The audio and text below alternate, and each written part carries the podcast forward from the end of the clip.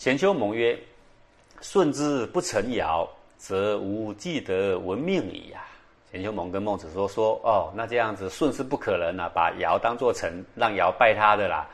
现在呢，经过你的证明呢，我已经了解了。诗云：‘普天之下，莫非王土啊；率土之滨，莫非王臣。’可是呢，《诗经》呢，《小雅·北山篇》里面呢，还有这么一段话，说普天之下呢，没有一寸土地不是属于王的。率土之滨，率是依循着，依循着这个土地的水边，就是说四海之内就对了啊。”莫非王臣里面的人呐，每一个人都是算王的臣，而舜既为天子矣呀。敢问古守之非臣如何？那么我想请问呢？根据《诗经》“普天之下，莫非王土；率土之滨，莫非王臣”，根据这个话，那么国土之内的每一个人都该是他的臣。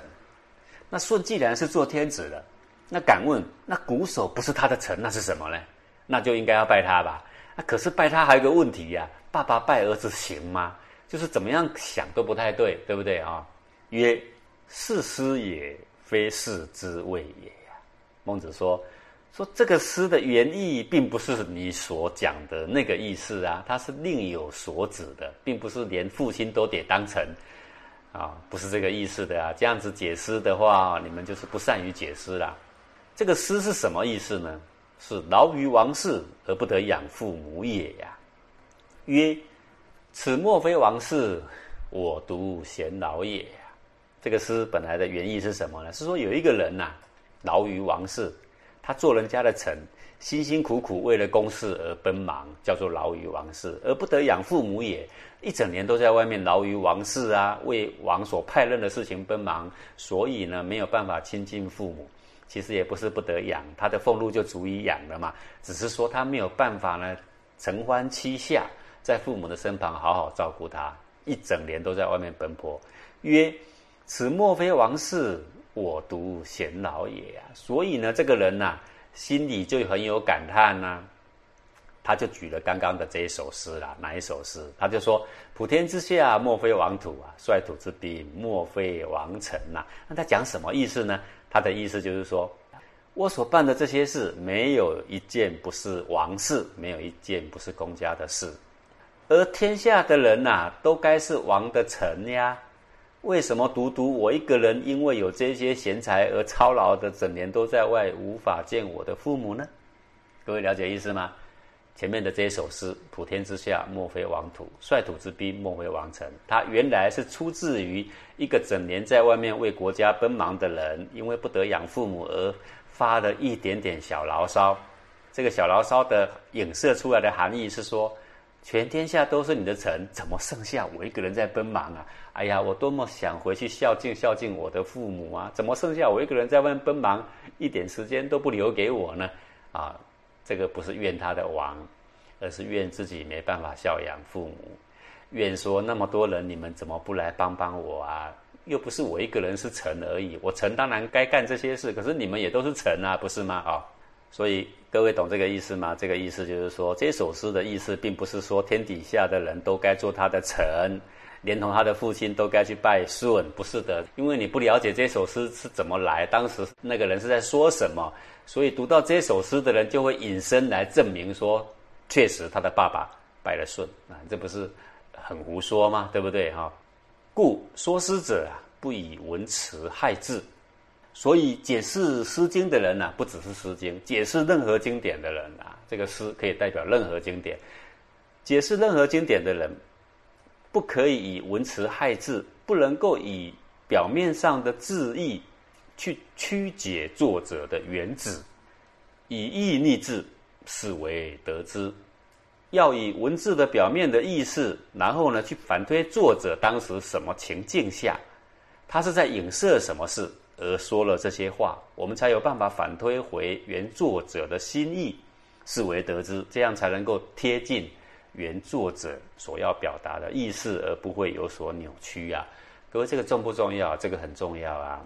就好像我刚刚说的，无念是当时是一个修行界的专有名词啊，它代表的是没有邪念，而不是都没有念的。那么我们现在的人不知道无念什么意思，你没有了解前因后果啊，也不了解那些古圣先贤要表达的心法，一看到无念两个字，马上解释成没有念头，那完蛋了。那你没有念头，你解错也变罢，然后你致力于没有念头也很久了，然后呢，偶尔得到一线之名，然后就以为呢非常的了不起，拿出来开始要跟真正的无念辩论了。辩论是这样，辩论你肯定会赢的，因为这个嘛有心法的人本来讲话就宽和嘛，也不屑于小人计较嘛，所以一谈到辩论呢，那些古圣先贤是不可能会赢的啊。那但是这样天下的真理也就输了嘛，对不对啊？也就丧失殆尽了嘛。这个好比如来佛当时允许这些呃弟子啊吃三净肉，然后呢，后来也就被曲解成说如来佛说可以吃肉，实际上呢也不是如此。你读遍所有的经典之后，你归纳出来，你就会发现如来佛是有说当时给你们吃三净肉，不过呢，这个是为了显示说只能够吃这些肉，以这个意思来显示说肉应该要断掉，以后呢还不准吃肉。如果你把所有的经典拼凑完，你就会发现这个事实了。但是你还没有拼凑完，不了解原意的情况下呢，你就会说他说可以吃肉，啊，那我就大口的吃吧。那到时候吃的你就不是只有吃三斤肉了，你九斤肉也吃了嘛，你十二斤肉你也吃了嘛，反正你要吃的都叫净肉嘛，是不是这样？这个就是这个以文辞而害智啊，啊，所以必须要反推。如果可以吃肉，就直接可以吃肉，为什么要说三斤肉？为什么只限三种呢？去逆推他的字，那个字就是他希望成全众生的意向是什么？这样呢才能够贴近原意呀！哦，现在的人犯这个毛病的可真是不少啊。不过不是只有现在啊，喜欢凸显他的长才跟别人不同的，那不是只有现在有了，自古以来就有了啊。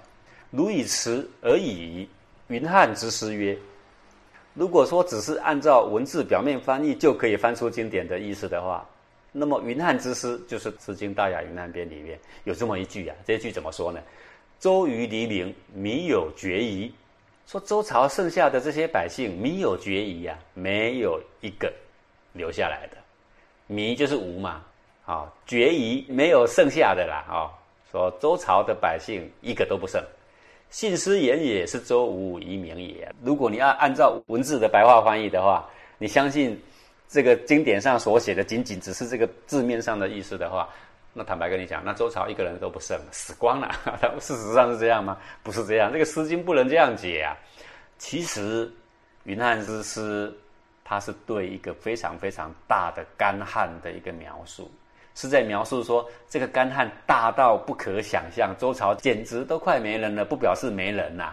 好，不过写诗的时候会这样写了。好，还有一个武王伐纣的时候。尚书里面也有这么一段话，说血流飘杵啊，说武王伐师的时候啊，大肆的杀伐，那个流出来的血啊，成河啊，可以飘杵，杵就是聪明的那一根木棒，有没有？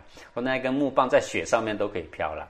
那各位，你相信是这样吗？不是啊，他只是来彰显他的杀伐之功，而不是真的死这么多人。为什么？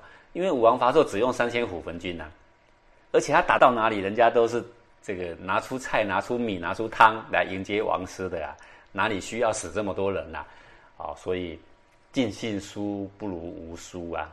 书，尤其是经典，不能解表面意思啊。啊，孝子之志，莫大乎尊亲呐；尊亲之志，莫大乎以天下养啊。那么，一个孝的极致呢？莫大乎尊亲，就是让他的双亲呐尊贵之至啊，所以呢，不可能把他当为臣呐，就是要尊敬他，怎么会把他当为臣呢？尊亲之至，莫大乎以天下养啊。那么尊亲之至呢，没有大过用天下来养他的，那所以舜他会以天子的俸禄来供养双亲呐，为天子父，尊之至也，以天下养。养之至也。说作为天子的父亲，这是指舜的父亲瞽叟，是尊贵到极点了。而且舜呢，用天下的俸禄来养他，是养到了极致了啊。这个并不是把他当臣，而是把他尊贵之至啊。诗曰：“永言孝师，孝师为泽，此之谓也呀。”那么《诗经》里面有这么一句，说永言孝师，说处处对父母都怀着仰慕啊，怀着孝思。孝事为泽，说这样的孝师呢，可以作为后世啊代代的榜样了。此之谓也。说这句话来形容舜的孝道是最为恰当好处了。那么孟子举这一首诗经是要说舜就是这么样的孝顺，好，可以作为万世的榜样。怎么可能把父亲放在陈列里面来朝拜他呢？书曰：“子在见鼓手，睽睽摘栗。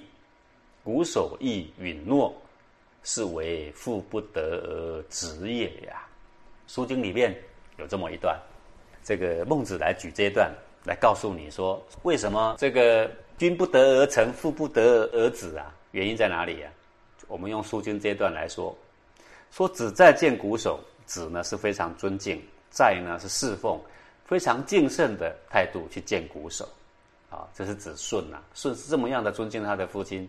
那么样的孝顺他的父亲，睽睽摘栗，睽睽是敬慎的样子，摘栗是恐惧的样子，敬慎恐惧的，在他的父亲面前呢，生怕有一点点的闪失了。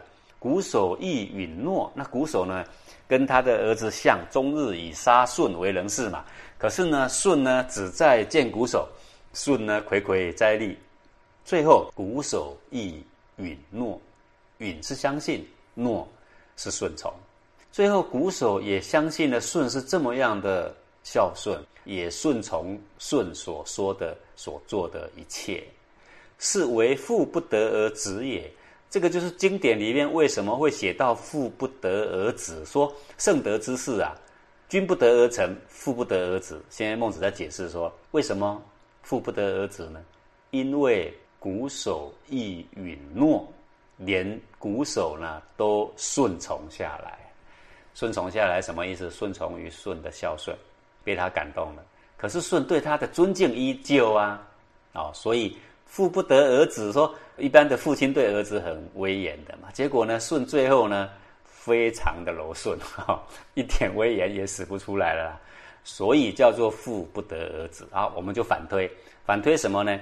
那么尧当面临有舜这样贤德的臣的时候，他有办法。像一般的君面对臣那样高高在上指使他吗？没办法的，为什么？因为实在是太贤人了，你知道吗？贤人到你会尊敬他了，尧看到舜也要敬他三分的这个意思，你知道吗？但这不表示说舜不尊敬尧啊，舜依然非常尊敬的侍奉着尧，舜也依然非常尊敬的侍奉着他的父亲。只不过呢，为了表彰舜这么大的德性，使他的君跟他的父亲起了这么大的变化，所以这个古书里面就写说：圣德之事，君不得而成，父不得而止。这是凸显的写法，而不是真正有这么一回事。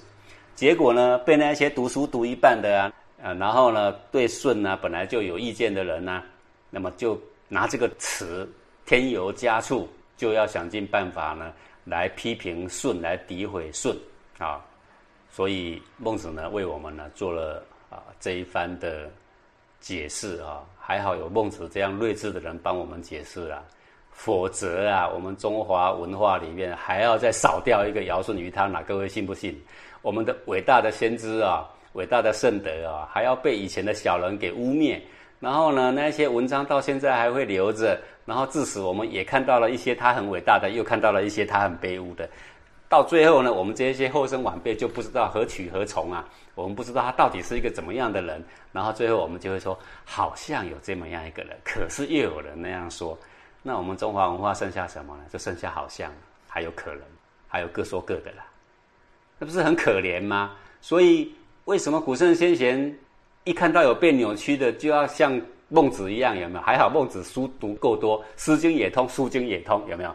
古时候的故事通通通，圣贤心法他也通。身为圣人，他也了解圣人的心思跟度量，所以以君子之心度君子之腹啊，就不会像我们一样，我们以小人之心度君子之腹啊啊！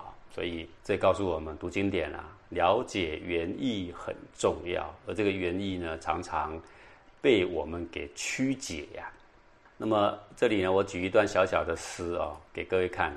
呃，这个是苏东坡写的诗啊，“明月窗前叫，黄犬花上眠”啊，这几个字呢，读起来还蛮顺口的。可是当你要去解释它的意思的时候，你会发现有点冲突啦。明月怎么会窗前叫呢？怎么个叫法呢？对不对？黄犬的那个狗啊，花上眠呢，那个花哪能够载得动一只狗呢？各位是不是啊？所以呢，这个苏东坡不在的时候，他的学无知的学生啊，他就把它给改了啊。那他怎么改法呢？他就说，因为苏东坡写错了嘛，他给他改说：“明月窗前照，不是叫。”黄犬花下眠，肯定在花下，不可能在花上。为 为什么呢？因为黄犬黄色的狗那么一大只，怎么可能睡在花上呢？对不对？明月不会叫，明月只会照。所以呢，他改完之后觉得这样才对。苏东坡回来呢，他就被臭骂一顿了啊。那为什么臭骂他一顿呢？各位，明月是什么呢？明月是苏东坡当时所在的地方的一种鸟的名字。然后呢？明月当然在窗前叫啊，那多美的画面不是吗？黄犬是什么？黄犬不是狗啊，是一种虫的名字。那这个外来的人，他不知道明月代表鸟，也不知道黄犬代表狗，所以他看到这个诗的时候，他会以为怎样？搞错了，搞错了就要来发挥一下我的看法，对不对？表示我更高明，对吧？所以呢，就有这么样一个笑话闹出来。这个就跟我们现在的人。呃，不同的派别互相的诋毁呢，很像很像。像现在的也不了解圣贤心法呢，就开始要解释圣贤经典，这也很像很像。所以无怪乎啊，我们学生好可怜呐，买了十本翻译书，说十本都不一样啊，到底我要听谁的呀？啊，这段就是教我们读书要明察秋毫，要了解来龙去脉，才不至于呀横生误会之结啊。